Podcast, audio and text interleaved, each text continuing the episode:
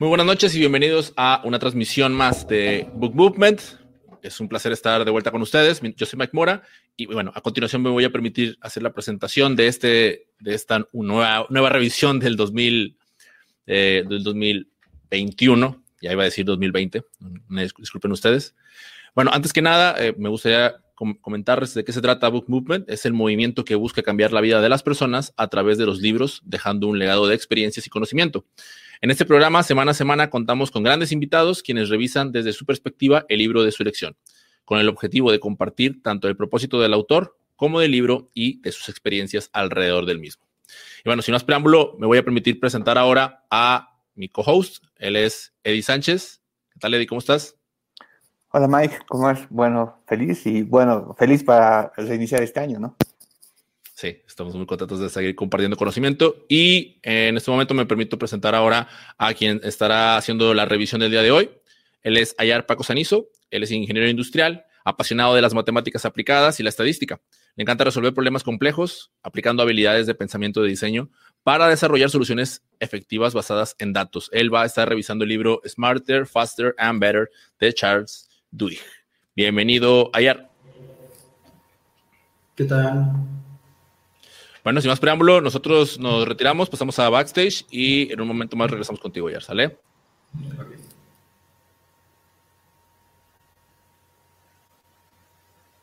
Adelante, Ayar. El micro es todo tuyo.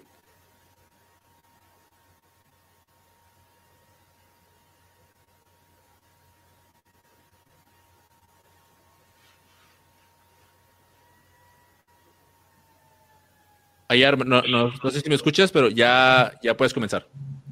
Ok, buenísimo. Eh, pues bueno, primero darles la bienvenida a todos a esta revisión del libro Smarter, Faster, Better. Eh, mi nombre es Ayer Paco, ya me presentaron, pero bueno, empecemos, ¿no? Primero comentarles que eh, en realidad yo leí la versión en español, que el nombre es un poco más chistoso, el nombre es más agudo, más rápido y mejor, pero bueno, las ideas son las mismas, solo cambiamos el idioma. Es un libro que básicamente habla de productividad, ¿no? Y aquí hay unas líneas que me gustaron del libro que dice que la productividad es dar el mejor uso a nuestra energía, nuestro intelecto y nuestro tiempo cuando tratamos de obtener las, recompensas más valiosas con el mínimo esfuerzo. Entonces, de esta línea me gustaron sobre todo el tema de eh, las recompensas más valiosas, porque ahí te hace como pensar qué, qué es valioso para ti. ¿no? O sea, el, tema de qué es valioso para uno es, algo relativo, puede cambiar de persona a persona. ¿no? Y el punto es que eh, invirtamos eh, el menor esfuerzo para alcanzarlos. Ok, continuamos. Ahora quiero hablarles un poco más sobre el lector, quiero hablarles un poco más sobre mí, ya me presentaron, pero bueno, repasemos. Eh, a mí me, me considero una persona apasionada por la matemática y la estadística aplicada Trabajé en empresas de logística, producción, consultoría de negocios y telecomunicaciones. Actualmente eh, soy especialista en analítica de datos en una empresa líder en finanzas y pues en mi tiempo libre eh, trato de buscar equilibrio, fortaleza en mente, alma y cuerpo. Eso suerte, eso lo último es que, ok, sí me gusta mucho estudiar, me gusta mucho trabajar, etcétera, pero considero que la vida tiene otras dimensiones que son la parte interna, nuestro alma, nuestro espíritu y sobre todo también el cuerpo, ¿no? Hacer ejercicio, eh, estar sano eh, ayuda mucho para mantener un buen desempeño. ¿Por qué leí el libro? ¿no? Me he dado cuenta que puedo ser bastante productivo en algunos aspectos de mi vida, pero en otros puedo ser muy procrastinador. ¿no? Por esa razón, eh, de forma recurrente trato de aprender y aplicar tips de productividad que mejoren mi calidad de vida. Y bueno, un dato curioso sobre esta lectura es que leí los dos primeros capítulos hace dos años, luego me dediqué a leer otro tipo de lecturas, entre lecturas existenciales y novelas, y pues retomé a este género y en específico a esta lectura hace algunos meses. Ok, continuamos. Pasemos ahora a hablar un poco sobre el autor, Charles Duhigg. Es periodista, ganador del premio Pulitzer y autor del bestseller El poder de los hábitos. Entonces, ese es un libro que eh, me da mucha curiosidad, de hecho, antes de leer este libro, Smarter, Faster, Better, quería encontrar este de, del poder de los hábitos en español, pero no, no, lo encontré en ese momento, creo que ahora sí ya hay bastante. Y bueno, eh, ¿cómo se muestra el autor al principio del libro? Se muestra como una persona consciente de que podría ser más productiva si aprende de los mejores. Entonces creo que de hecho este, muchos muchos vemos eso, es decir, nos podemos llegar a sentir productivos en ciertos momentos de nuestra vida o a veces nos podemos sentir muy improductivos y vemos cómo otras personas eh, logran eh, grandes resultados eh, sin necesidad de invertir mucho esfuerzo. Entonces, Charles Duhigg también se muestra como una persona que se identifica con, con eso y quiere aprender de los mejores. ¿Ok? Entonces, ¿cuál sería la hipótesis de este libro? No? Podría decir que la hipótesis de este libro es que todos, individuos y organizaciones, podemos llegar a ser más productivos. Para ello, debemos seguir algunas ideas comprobadas de quienes han aprendido a dominar esta ciencia. ¿Ok? Y veamos si se puede lograr eso, ¿no? Veamos si el autor logra demostrarlo o cómo logra demostrarlo. Entonces, repasando los argumentos que toma el autor, toca bastantes puntos eh, de la productividad, es decir, habla sobre la productividad eh, respecto a varias dimensiones y respecto a cada una eh, muestra algunos hallazgos. ¿no? Entonces el autor nos habla, nos habla en el libro sobre la motivación, sobre los equipos, la concentración, fijarse objetivos, dirigir a otros, tomar decisiones, innovar y asimilar datos. Y pues en esta presentación me voy a concentrar en los puntos que eh, me han interesado más, que me han impactado más. Y solamente son estos cinco, ¿no? La motivación, equipos, fijarse objetivos, dirigir a otros y asimilar datos. El cómo presenta cada capítulo es bien interesante, muy, muy didáctico, por así decirlo. Te va contando historias en cada, en cada capítulo, eh, demostrando el, punto de que ya sea una organización o una persona eh, que no es muy productiva, luego de aplicar ciertos, eh, ciertos conocimientos, ciertos tips, por así decirlo, llega a ser eh, productivo, ¿no? O, hace una comparación de dos grupos eh, similares, uno que no aplica uno que no aplica estos tips y otro que sí, sí lo aplica y el otro sí resulta ser más productivo que el otro. ¿no? Entonces, es muy interesante cómo te va a demostrar. Ok, empecemos por el primer capítulo que nos habla sobre la motivación. El caso de estudio eh, que considera en este capítulo el autor es un programa especial de marines. Entonces, ¿qué pasa? Personas con baja productividad, sin un horizonte en sus vidas, ingresaban a un programa especial de marines porque una vez finalizado, los reclutas cambiaban su actitud y daban un giro a sus vidas. Lo interesante del programa es que obligaban prácticamente a los reclutas a pensar, a ser autónomos, y se les ponía retos bastante exigentes donde los obligaban a recordar las razones por las que se unieron al programa. Entonces era un programa en el que básicamente se esperaba que los marines sean independientes, que puedan tomar decisiones, se les daba retos muy eh, fuertes y los obligaban a que entre ellos se preguntaran por qué lo estaban haciendo. Entonces había, había una parte en la que tienen que hacer una caminata súper, súper larga con una mochila súper pesada y cuando un compañero ya estaba como que a punto de desertar, eh, la idea era que los otros compañeros tenían que preguntarle, ¿por qué lo están haciendo? Y el otro tenía que evitar, no sé, por, mi familia, o no sé, o porque quiero mejorar mi vida, etcétera, digamos, ¿no? Y me parece bien interesante, digamos, incluso en, el, en, en, este capítulo eh, hacen mención a algunos estudios de psicología en los que se validan estos dos puntos que, eh, estos dos, estos dos puntos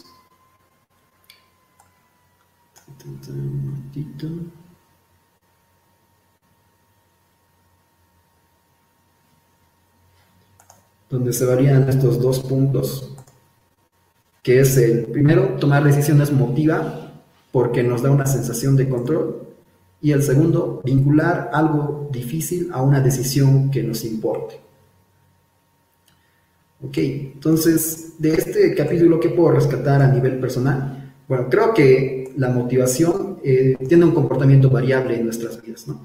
Y pues luego de leer de esto, si tengo un día malo, un día donde me estreso, eh, donde tengo un bajón de energía, ahora me pregunto, eh, ¿por qué lo estoy haciendo? ¿no? O sea, ¿por qué estoy esforzándome en, ese contexto? No sé, ¿por qué me estoy esforzando en el trabajo? ¿Por qué estoy esforzándome en, tomar algún curso? ¿no? ¿Por qué no mejor me voy y, y tomo un descanso, viajo, etcétera, digamos, ¿no? Entonces ahí una vez que recuerdo el motivo, o bien eh, me motivo o bien me aguanto, pero pienso en alternativas y decido cómo eh, nivelar mi energía. Entonces, a veces nos, da esos bajones de energía, pero el recordar el por qué lo estamos haciendo y el tomar decisiones ayuda a que nos podamos, eh, que podamos volver, a nuestro camino. Continuamos con el segundo capítulo que nos habla sobre equipos. Este capítulo se basa en los resultados de dos estudios el primero, el proyecto Aristóteles de Google, una referencia en People Analytics donde se preguntaron qué hace que un equipo sea bueno. Y el segundo estudio, una investigación de un grupo de psicólogos para evidenciar un factor de inteligencia colectiva en el desempeño de un grupo de personas. Ok, ¿cuáles fueron los resultados? ¿Cuáles son los aspectos más importantes para que un equipo sea bueno? Básicamente son dos los que sobre todo se recalcan en el libro. El primero, los equipos necesitan seguridad psicológica, sobre todo tomar riesgos, sobre todo para tomar riesgos. Logramos esto fomentando la participación. Y por otra, tenemos que asegurar que un equipo tenga sensibilidad social, tener la habilidad de intuir cómo se sienten los demás. Entonces, este capítulo es, muy interesante eh, porque eh, es, es, como que te lo demuestra de forma muy, muy científica. Entonces, eh, Google toma muy en serio los datos, entonces aquí hacen un estudio muy eh, minucioso sobre eh, identificar esto, o sea, qué es, qué es lo que hace, qué, qué, qué, son esos aspectos en un equipo que hacen que se desempeñe de mejor forma. Y llegaron a esas conclusiones. De hecho, si, si, leen el libro hay otros, otros puntos más, pero el autor sobre todo hace énfasis en estos dos. Ok, mis comentarios. Luego de este capítulo traté de aplicar estos consejos y la verdad que sí funciona.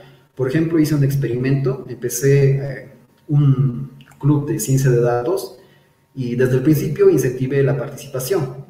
Entonces, el resultado fue que los miembros del, del club eh, se sintieron muy cómodos en proponer ideas. ¿no?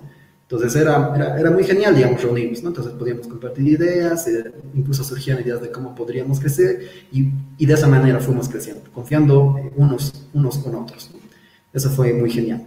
Por otra parte, eh, aunque no lo crean, me cuesta bastante aplicar el segundo tip, que es tratar de eh, ser más sensible, eh, tener un poco más de inteligencia emocional.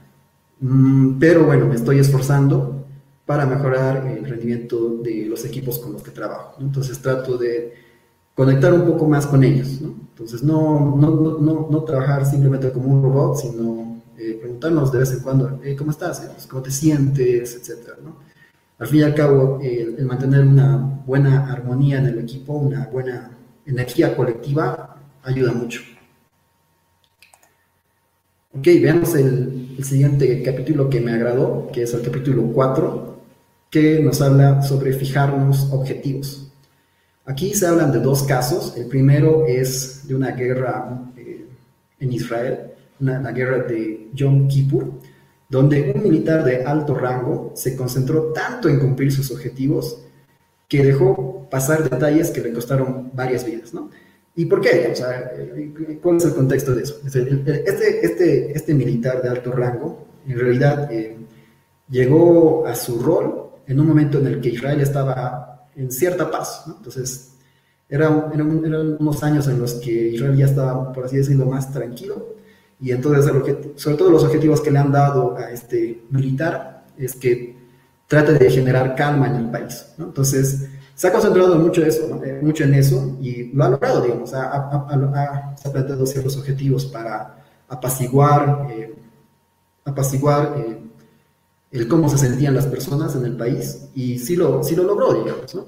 Pero al estar tan concentrado en esos objetivos, perdió eh, visión, ¿no? Perdió visión, eh, ya no se fijó mucho en qué estaban haciendo sus vecinos y lo que ocurrió fue esta guerra, ¿no? Donde se perdieron varias vidas y pues todo eso se pudo haber prevenido si el militar no se, no se hubiese concentrado tanto en sus objetivos, tanto en cumplirlos y a ver, detener su momento y decir, a ver, un momentito, ¿y qué están haciendo los demás?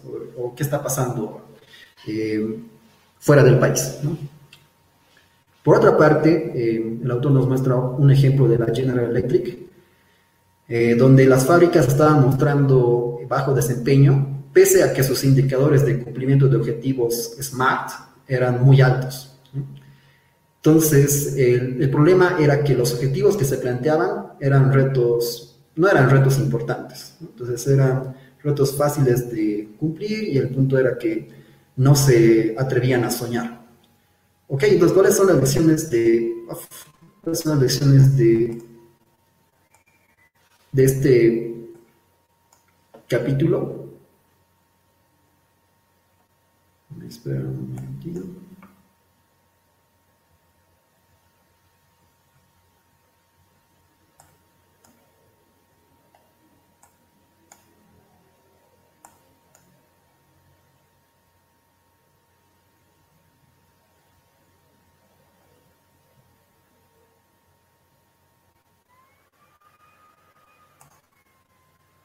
Ok. El primero es cuidado con la necesidad de cierre. A veces es mejor detenernos y preguntarnos, hey, ¿vamos bien? Y el segundo es tener objetivos ambiciosos y dividirlos luego en objetivos SMART más pequeños. Como curiosidad, tal vez ah, si alguien eh, no sabe a qué se refiere un objetivo SMART, es como que una técnica de definir objetivos en el que la S se refiere a que un objetivo sea eh, específico. Luego tenemos la M, que se refiere a que el objetivo sea medible. La A, a que se refiere a que sea alcanzable. Y eh, la R, que sea relevante. Y por último, la T, que tomemos en cuenta el tiempo. Entonces, es como que una técnica para que los objetivos sean, estén mejor definidos. Bueno, en, respecto a este capítulo, ¿qué les puedo comentar? Eh, les puedo decir que he llegado a ver este comportamiento de ceguera en algunos jefes y gerentes que conocí durante mi experiencia laboral. Eh, he visto que a veces las personas se llegan a preocupar demasiado en cumplir objetivos o metas eh, para cumplir sus metas de indicadores.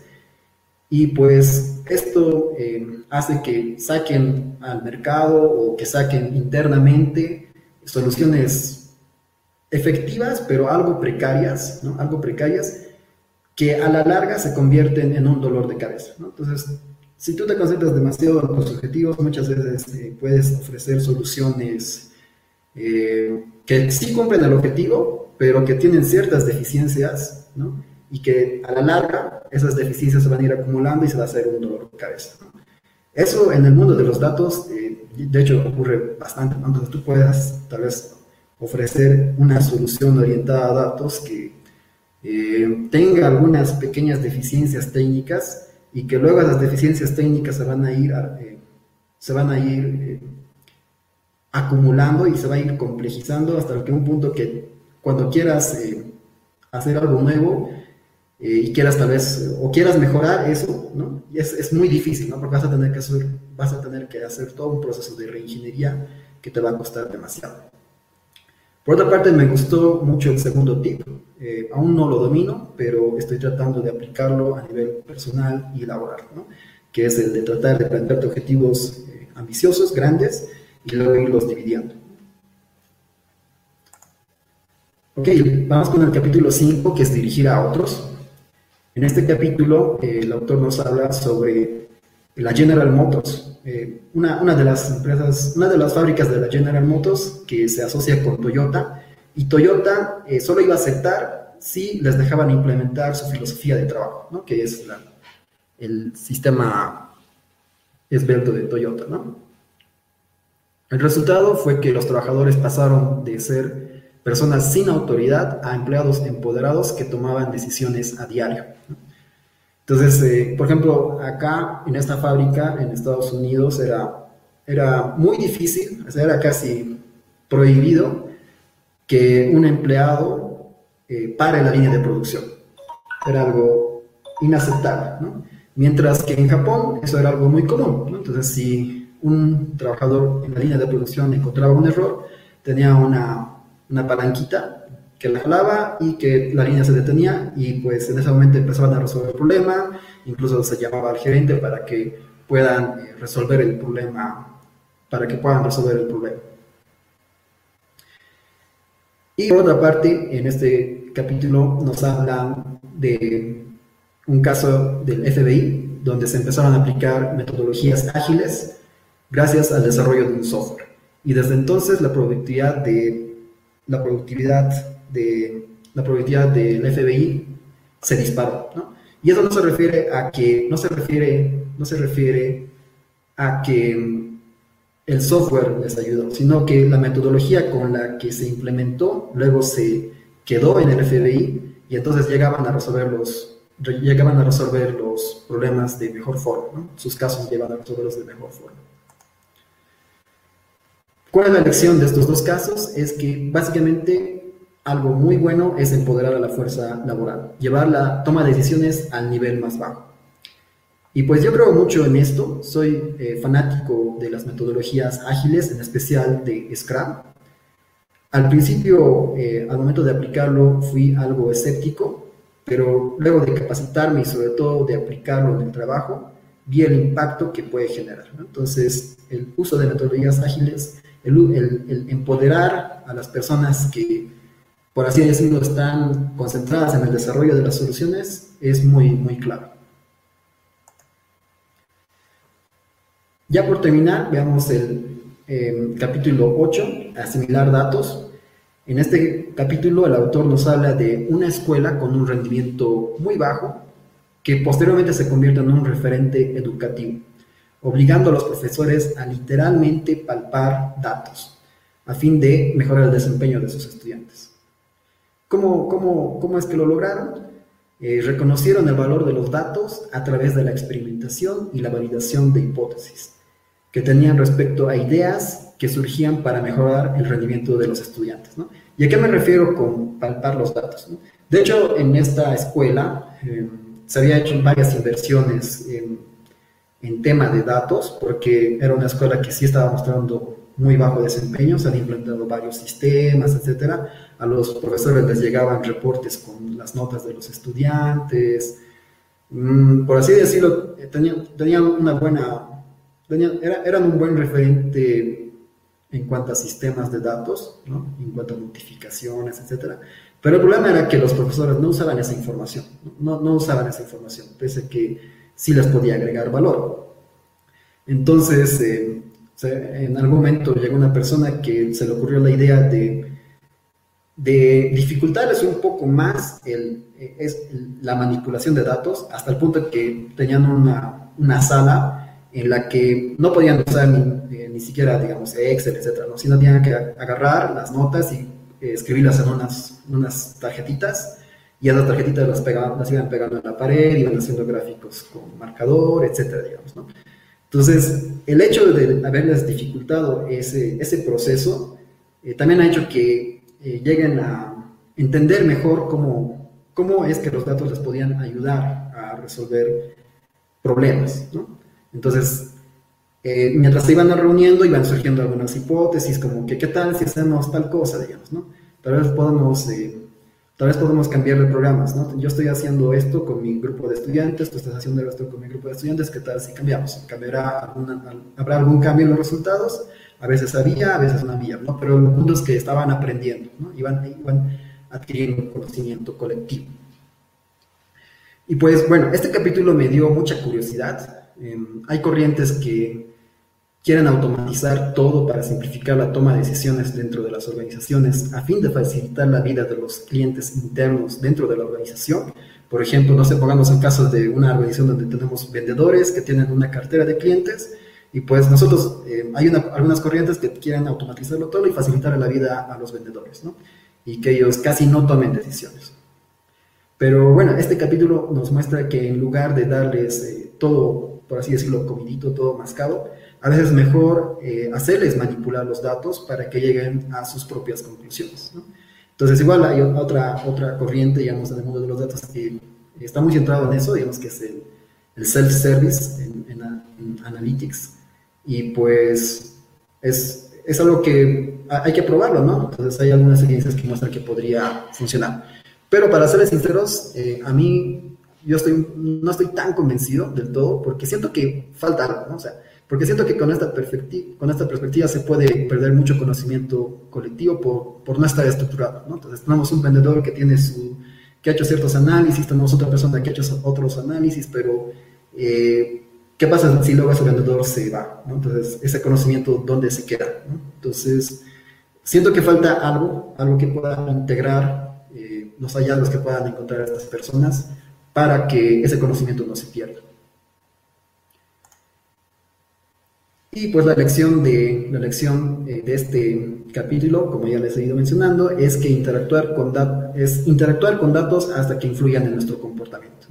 Entonces, tal vez eh, no lo vamos a disfrutar al inicio, pero ese esfuerzo nos va a hacer eh, sentir el valor de los datos y nos va a impulsar a experimentar más.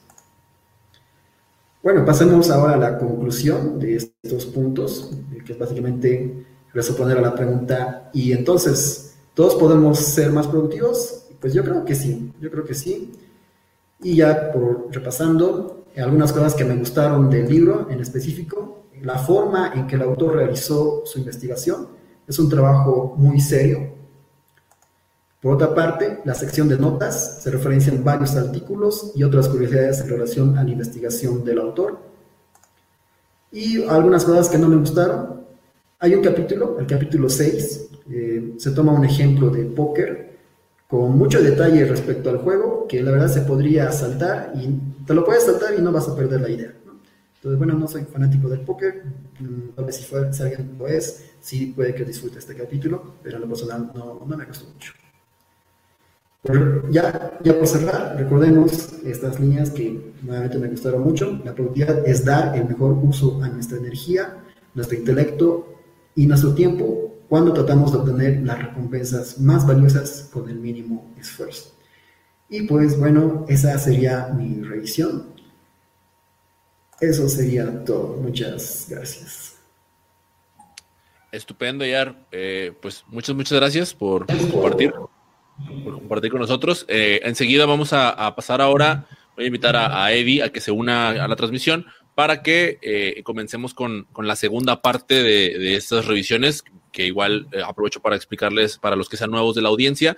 Eh, siempre después, posterior a la revisión que, hace nuestro invitado, tenemos una, sesión de, preguntas y respuestas en donde vamos compartiendo los, puntos, mientras las personas que están del otro lado en esta transmisión en vivo se animan a dejarnos sus preguntas para que también Ayar y Eddie, y pues, en dado caso también yo, podamos comentarlas eh, en directo. gracias Mike. Eh, bueno, y gracias Ayer, una excelente revisión. No, no conocía el libro, al autor sí lo conozco, pero el libro no. Y ahí tengo una, una cosa que me llamó bastante la atención, la relación que tiene, o sea, los puntos que pone el autor con un libro bien pequeño de es Adecan, ¿no? Sobre qué es la ilustración. Es más racionalismo que otra cosa. Pero hay, tengo una consulta en el tema de motivación. No sé si el autor habla o tú puedes hablarnos de tu experiencia.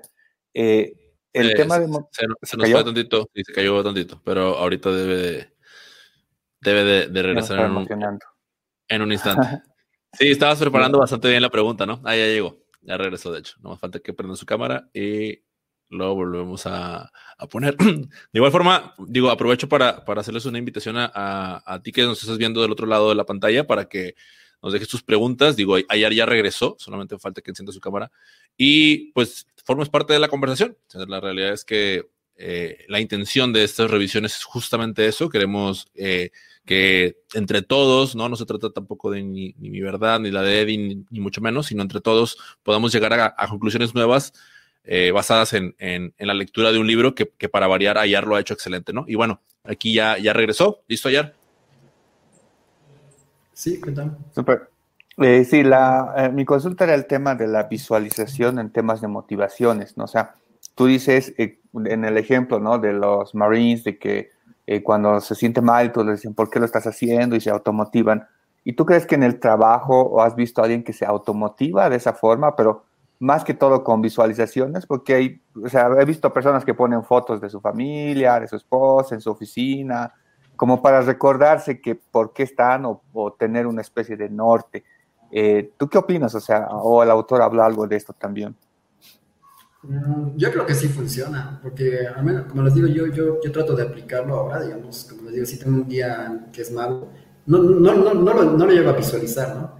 Lo que sí hice, ahora que me acuerdo, eh, algo que tengo un, un librito donde tomo notas, digamos, cada día, etcétera, y ahí me hice una tarjetita que es como que la, tarjetita donde, donde marco donde estoy y trato de escribir todos los días, entonces en esa tarjetita coloco mi objetivo, digamos, mi objetivo personal eh, grande, digamos, eh, de aquí a uno o dos años. Súper. Eh, sí, eso, eso, creo que el tema de, de, poner objetivos y poner visualización me parece interesante. Y, y hay otro también, el tema de la eh, de las consultas. Tú dijiste, eh, de, digamos, te preguntas por qué lo estoy haciendo y vinculas una decisión con algo que importe, digamos, ¿no? Ese, ese juego mental quizá. Es, ¿Tú crees que es yendo a un punto de vista más racional que emocional? O sea, se nos fue, ¿no? ¿Me qué? es que, como que escuché la pregunta y dice, se me hace que está muy difícil, déjame... Y, me, salgo. déjame salgo por un momento y se les olvida lo que iban a preguntar. Ya, ya, ya se está conectando de nuevo. Listo, listo. Eh, no, ahí el tema era, eh, ayer, si, si en el tema de consultarte de por qué lo estás haciendo o vincular una decisión a algo que importa, ¿Es más tema racional o, emocional? ¿Tú cómo lo ves? Yo creo que es algo más emocional. Es algo más emocional. Entonces, eh, yo, creo que por eso funciona, ¿no? Entonces es como que, no sé, digamos, tienes, estás eh, tal vez cansado, etcétera, digamos, por, por tu día, etcétera, pero si recuerdas el, el, por qué lo estás haciendo, como que eso llega a tocar tus sentimientos y como que, como que te motiva, ¿no? Pues es algo psicológico, ¿no? Sí, entonces es como que juega bastante con, con, con la psicología. Sí, exacto. E, ese, de hecho, ese capítulo, o sea, aparte, aparte de, del ejemplo de los marines, te habla de una persona, hasta incluso es algo, algo neurológico. Se volvió a caer. Creo que su internet anda súper inestable. Sí, y parece ser que, que, como que lo saca solamente de StreamYard, ¿no? Porque yo pensaba que era como que su computadora, que, pero no, creo que es específicamente como con la, con la aplicación. Mm, no sé si hoy o ayer compraron StreamYard, eso debe ser.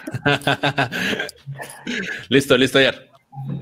Pero les decía que aparte se menciona otro ejemplo, que es de una persona que viajó a La Paz, o sea, viajó aquí a Bolivia, a La Paz, y que, no sé, tuvo como que un accidente ya, un accidente, eh, se golpeó, parece, no sé, algo le dio, y que luego, cuando volvió eh, a su hogar, eh, se sentía muy desmotivado, ¿no? Se sentía muy desmotivado, o sea, ya no, ya no, o sea, prácticamente era como un vegetal, ¿ya?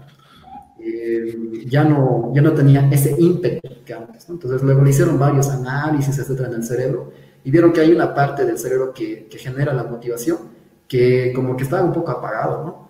Y pues lo que hicieron en su familia después de, de mucho tratar, mucho tratar, era de obligarle a tomar, obligarle a que tome decisiones, obligarle a que tome decisiones pequeñas, o sea, como, ¿qué quieres comer? ¿Quieres carne o quieres pollo? Y poco a poco, digamos, eso ha ido ayudando a que esta persona eh, vuelva, vuelva a tener la actitud que tenía antes, ¿no? que vuelva a tener esa energía. ¿no? Ah, bueno, pero esto es más un punto que tiene que ver con la parte de la, del tomar decisiones. ¿no? El tomar decisiones eh, ayuda a que te motives. Wow, eso sí no lo sabía y está muy interesante. Em, en temas de, fijarse objetivos, tú más o menos podrías contarnos cómo, eh, eh, tú, dijiste, ¿no? O sea, yo escribo mis objetivos a, un año, a, dos años. ¿Tienes algún método o algo con el que haces eso? No, la verdad no, solamente me pongo a pensar, a ver, es como que, no sé, me voy, sobre todo tal vez puedo pensar esto cuando estoy en medio de la naturaleza y digo, a ver, ¿qué quiero hacer este año? No sé, o, quién soy, o sea, me pongo existencial y ¿qué onda? ¿no? Súper. como que pedirte los tips, ¿no? bueno, sí, nos conocemos un buen tiempo y más o menos en tu LinkedIn tú siempre pones por lo menos un mes o cada mes le metes un curso en línea. yo a lo, poco acabo un curso, ¿no? Entonces, ¿tienes algún método como para seguir, seguir este, esta constante de aprendizaje? ¿O se volvió a caer? Creo que en las preguntas personales se cae. Sí, cuando, cuando vas a, tocar ahí un punto ya personal, creo que mejor prefiere, prefiere abandonar para, que, para ver si se te olvida. parece, que, parece que ya está, parece que está volviendo. Eh, lamentamos lo que está sucediendo, digo, a la audiencia, la verdad es que este tipo de cosas a veces no suceden, a veces me pasa a mí, a veces le pasa a Eddie, pero ya está de vuelta, así que listo, ya, estaban haciendo, bueno, Eddie, estabas terminando tu pregunta. Sí, eran los tips de cómo estudias tanto en tus cursos en línea. Creo que, o sea, me puse a pensar, digamos, en el tema de, de, ese capítulo de las decisiones y, o sea, como que me pongo a pensar, digamos, como que a mí me gusta mucho el tema de datos, entonces, y es un tema muy amplio, ¿no? Entonces, de acuerdo a la necesidad eh, de mi trabajo o también de mis expectativas, eh, trato de identificar cuáles son mis puntos débiles, ¿no? Entonces ahí veo, digamos, alternativas, no sé, tal vez puedo aprender esto tomando, eh, leyendo un libro, o puedo buscar un, un, libro en EDX o en Coursera y encuentro, ¿no? Entonces trato de, de, llenar vacíos, ¿no? Trato de llenar vacíos. Y pues, ah, no sé, igual a mí me gusta mucho estudiar, así que tampoco, no lo veo como, hasta lo veo como diversión, digamos, ¿no? Súper, eso es muy buena skill. No sé si alguien tiene preguntas en la audiencia. Eh, Mike. No, en, en, este momento, no, en este momento no se han presentado preguntas desde la audiencia, pero bueno, yo sí, yo sí quisiera aprovechar. Este, espero, espero no te me vayas a ir cuando, cuando haga una pregunta, Yar. Eh, yo, yo me, quedé pensando mucho en el capítulo donde habla, donde se habla acerca de, de la sensibilidad, de porque, porque no sé, digo, justo estaban hablando de eso, ¿no? Del tema de la motivación y cómo esto es algo emocional, pero, o sea, estamos como emocionados en, en, pro de un objetivo, del cumplimiento, y a veces, eh, digo, sobre todo cuando trabajamos con, con equipos, se nos olvida el, el, de al lado, o cuando estamos en lo individual, eh, aunque tengamos la fotografía de la familia enfrente, eh, estamos esforzándonos constantemente, pero se nos olvida eh, cuando llegamos a casa, como disfrutar, el, compartir, el convivir. ya ves, te, dije, sabía que se me iba a ir también a mí. Eh, bueno, ahorita, ahorita que regrese, digo, para, terminar el punto, en, ese, igual aprovecho y, la contestas tú primero, Eddie, pero en, ese sentido, o sea, ¿tú, tú cómo has visto como para ir pues, haciendo como esa especie de balance, podría, podría decirle, para que no, pues para que justamente no, no, te pase lo que le pasó al general, ¿no? Que, en, el, en la constante búsqueda del cumplimiento de objetivos pierdas esa sensibilidad con el equipo. Sí, ajá, es complicado. Volvió a ir, eh, pero yo te contesto después. Ok, va, va. Sí, bueno, para concretar la pregunta, Yar, era, o sea, ¿qué es, lo que, ¿qué es lo que practicas tú, sobre todo tú que estás trabajando ahorita con equipos, para evitar el digo, dijiste que era tu área de oportunidad, pero que para tener un balance y, no desensibilizarte hacia con, las personas que trabajas, eh, por estar enfocado en el objetivo solamente. Bueno, yo, creo que mm, trabajar siempre tiene que ser divertido, ¿no? Entonces es, y cuando estás trabajando en equipo es como que tiene que haber una buena energía, ¿no? Entonces es algo que trato de hacer, sobre todo cuando como que siento que hay alguna barrera con alguien, eh, trato de hablar con esa persona, ¿no? Trato, no sé, activo, a menos que estamos trabajando ahora de forma virtual, eh, trato de activar la cámara y, mostrarme preocupado, ¿no? O sea, porque tal vez esa persona está viviendo algo, algo muy difícil, ¿no? Tal vez, y sobre todo en esta situación, ¿no? ¿Qué tal, qué tal si tiene un familiar que está, que está mal? Digamos, o sea, necesito entender si hay algo eh, que va más allá, que no está que, está perjudicando tal vez la comunicación o que pues, está protegiendo su, su, día a día, ¿no? Entonces, tratar de sensibilizarnos para tal vez ver otras alternativas, ¿no? Entonces, el hecho de, trabajar en equipo significa que, ok, si una persona te falla, pero no, no es la única persona que te puede ayudar, tal vez puedo, puedo buscar otra alternativa, ¿no? Y sí, lo único que eh, siempre espero eh, al momento de trabajar en equipo es que exista sinceridad, ¿no? Exista sinceridad en el equipo, en el que nadie se oculta nada, ¿no? Entonces, de esa manera también podemos eh, ver alternativas o en todo caso, digamos, si algo que, no sé, digamos que está muy difícil, tal vez se podría parar el proyecto y pasarnos a, otro que sí podamos avanzar, digamos, ¿no? Siempre hay, mucho, siempre hay otras cosas que se puedan hacer. Pero el tema de, el tema de, eh, el tema de ser sincero creo que es muy clave.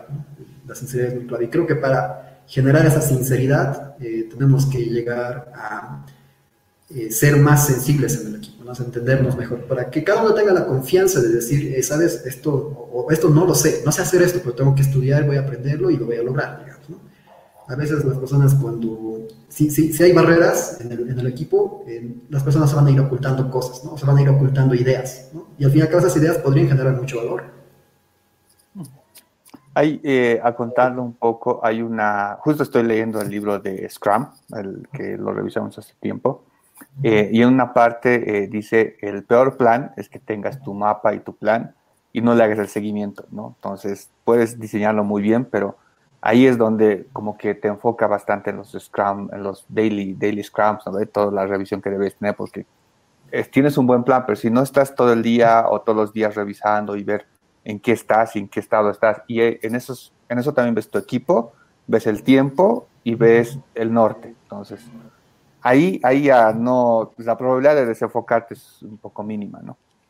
Sí, o sea, es que por eso a mí me, encanta mucho, porque fomenta mucho la comunicación en el equipo. Entonces tienes estas reuniones diarias, incluso finalizado el sprint, luego puedes hablar de qué cosas hicimos, hicimos mal en el equipo, ¿no? Y a mí me gustan mucho las reuniones de retrospectiva, ¿no? Porque ahí es un momento donde te pones sincero y dices, hey, ¿saben? Les fallé en esto, pero, pero en el próximo sprint vamos a, hacer, vamos a hacer algo para que no vuelva a pasar, ¿no? Entonces, a mí me agrada sobre todo de, de Scrum, eh, la parte de las reuniones de retrospectiva son muy, muy chéveres. Ahí, ahí, es donde realmente creo que se genera el valor de Scrum. Súper, sí. Bueno, buenísimo, buenísimo. Hay una, hay una pregunta por parte de Cajón Coder, a ver si nos dice cuál, cuál es su nombre también. Ah, bueno, ahorita que, que regrese. ¿Qué onda? ¿La, ¿La, contestas tú primero, Eddie? Y ahorita, vale. Dice, ¿qué le recomiendan a un procrastinador crónico? Ah, ya, sí, yo tengo una buena recomendación. Eh, primero, leer el libro de A Mind for Numbers de Barbara Oakley, que ella es neuroscientist, o sea, ella es ingeniera, pero el, su coautor es un neurocientista. Entonces, eh, ella hace un análisis muy bueno de qué es la procrastinación, más, más el hecho de que sea el tiempo. Entonces, ella te dice que cuando tú estás, digamos, tratando de hacer un informe, algo que no te gusta hacer y lo, lo pateas para adelante, para adelante, para adelante hasta el final. Entonces, ella dice que tu cerebro siente dolor. O sea, cuando tienes que hacer algo que no te gusta, tu cerebro siente dolor y los órganos no les gusta sentir el dolor. Pero cuando ves YouTube, ves gatitos y cosas así, sientes una relajación. Entonces tu cerebro pues es, está bien, o sea, se relaja y se divierte, digamos, ¿no? no siente nada de dolor. Entonces nunca vas a ir al tema que te duele, ¿ya? Y, eh, y ahí Barbara Oakley te dice, uh, practica lo que es el pomodoro. Es como un atleta, ¿no? Es cuando haces cardio, te metes 25 o 5 minutos full cardio, sufres, ¿no? Tus, tus músculos, te cansas, luego descansas un buen tiempo, luego sigues con cardio y así, o sea, te forzas, ¿no? Con el dolor. Lo mismo pasa con el cerebro. Te pones los 25 minutos duro, duro, muy concentrado a hacer lo que no te gusta, pero a hacerlo, ¿no? Obligarte a hacerlo. Luego descansas cinco minutos, te relajas, tomas un café, ves un video, no sé, y luego vuelves a los, a los 25 duro, duro, duro como el cardio, y luego te relajas y así. Entonces, así vas entrenando a tu cerebro a que se vaya concentrando, aun cuando no te guste lo que vas a hacer, ¿no? Como generalmente hay trabajos muy pesados o que no los entiendas que, que te hacen procrastinar, ¿no? Y otro tip es también que fijes el uh, objetivo del proyecto, o sea, de tu tarea. No pongas tareas grandes o que no entiendas tú, porque luego no vas a saber por dónde empezar. Pero cuando la tienes clara, ya sabes qué hacer y empiezas a hacerlo, ¿no? Perfecto. ¿Una, ¿Alguna recomendación ayer antes de pasar a, a irnos al, al, café buquero? Sí, o sea, igual estoy de acuerdo con, con ese consejo. Es decir, creo que eh, lo que menciona igual me resuena cuando el libro en alguna parte, creo, o tal vez en otro libro que leí, que, que es, eh, suele pasar eso, ¿no? A veces eh, llegamos a procrastinar cuando tenemos algo que no está muy estructurado, ¿no? Ese tal vez algo algo un poco complicado que tenemos que hacer, pero no tenemos una estructura, no está dividido en partes, ¿no? Entonces, tal vez si lo dividimos, eh, ese, si, si, dividimos ese proyecto en partes más pequeñas y luego esa parte, empezamos por la primera parte y luego las desmenuzamos en pequeñas actividades, pues eh, eso ayuda mucho, ¿no? E incluso, digamos, tal vez eh, no ir en orden, ¿no? Tal vez, tal vez eh, empezar, digamos, no sé, tienes que hacer, un, tienes que hacer diapositivas, ¿no? Tal vez puedes empezar colocándole imágenes o colocándole GIFs, digamos, ¿no? para, que sea más divertido, digamos, ¿no? Tal vez eh, ese tipo de cosas, digamos, no, no ir de forma lineal, es decir, ver, ver cómo puedes empezar para, para entrar en sintonía con, con ese proyecto te puede ayudar, ¿no? Pero bueno, la verdad que igual soy un poco procrastinador en algunas cosas, ¿no? Entonces, es algo que igual quiero quiero eliminar de mi vida, ¿no? Pero bueno, ahí, ahí estamos, por eso también leí el libro. Buenísimo, no, pues muchas gracias a ambos por, por compartir. Eh, aprovecho para, eh, para hacerles la invitación, digo, aprovecho la pregunta porque justamente de eso es lo que, de lo que vamos a estar platicando en un momento más en el Café Buquero, en donde pues vamos a estar compartiendo herramientas y tips para, para ser más productivos. Eh, vamos a, pasar a la parte de las conclusiones. Voy a empezar contigo, Ayar. Pues bueno, la, conclusión que ya les he mostrado, ¿no? O sea, que yo creo que realmente todos podemos llegar a ser productivos, ¿no? Y, hay que aprender de las personas que te muestran eso, ¿no? Y sobre todo basarnos, o sea, este libro es muy bueno porque, como les digo, la parte de eh, el cómo ha hecho la investigación Charles Duhigg es muy genial, o sea, te muestra así con datos, te muestra con casos de estudio, eh, ¿cómo, ¿cómo, es que estos hallazgos que ha identificado, que te los, eh, te los resume, digamos, realmente generan impacto, ¿no? Generan impacto. Entonces, yo, yo, yo soy mucho de que nada es difícil de aprender. Entonces, si tú ves que hay algunas cosas que funcionan, entonces aplicarlas, ¿no? Entonces, si, hay evidencias de que funcionan, pues aplicarlas y ver si funcionan contigo, lo más probable es que sí lo hagan, ¿no? Buenísimo. Voy, a aprovechar también para, mostrar uno de los comentarios de, la audiencia. Eh, Carlos nos dice, el tener un porqué para cada objetivo está bueno. Muchas veces las cosas no te salen como quieres, más cuando no dependen de ti los resultados. En vez de desmotivarte, está bueno ser más realista. Y bueno, justamente eh, el comentario va respecto a lo que estábamos comentando en la parte anterior. Y Verónica, un poquito antes, ella nos mencionaba acerca de una cultura organizacional de alta productividad, elimina el micromanaging y otorga suficiente autonomía a los miembros del equipo. Entonces, gracias, gracias eh, Carlos, gracias Verónica por, compartir. Eh, antes de, pasar contigo, Eddie, me gustaría mostrar una, una pregunta que acaba de salir de la audiencia por parte de Dani Luis.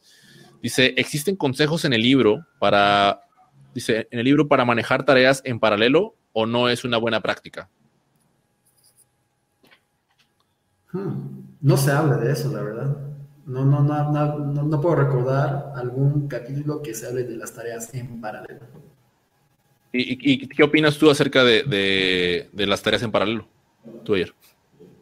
Es una muy buena pregunta, porque es algo que todas las, todas las personas que trabajamos en tecnología vivimos yo creo que a nivel personal no es tan bueno. Ah, bueno, ¿saben? ahora que lo recuerdo, sí hay una parte que tiene algo que ver con esto. Hay, hay un capítulo que habla sobre la innovación, ¿ya?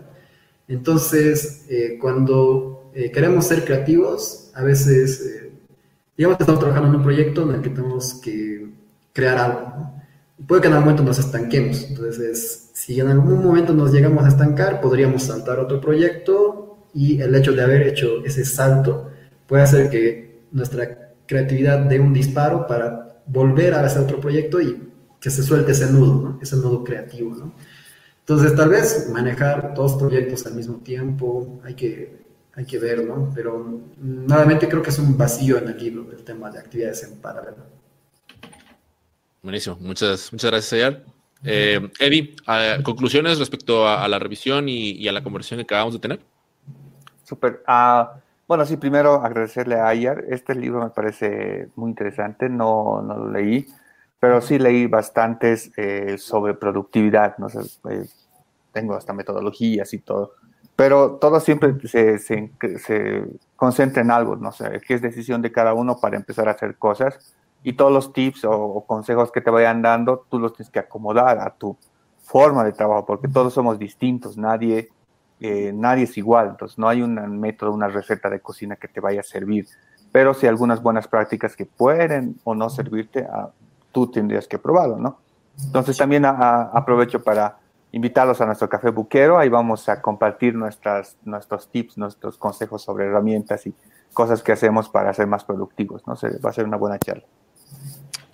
Buenísimo. Pues eh, por mi parte quiero agradecerles a ambos, a ambos por estar compartiendo acerca de su experiencia, de sus conocimientos. Muchísimas gracias, Ayar. La verdad es que ha sido una excelente revisión. Gracias a ti que estás del otro lado por acompañarnos y bueno, reiteramos la invitación al Café Buquero. En, unos momentos más estaremos conectándonos por allá en Discord. Así que no, nos despedimos, nos estamos viendo la próxima semana. Muy buenas noches. Gracias, Ayar. Gracias, Eddie. chao. chao. chao.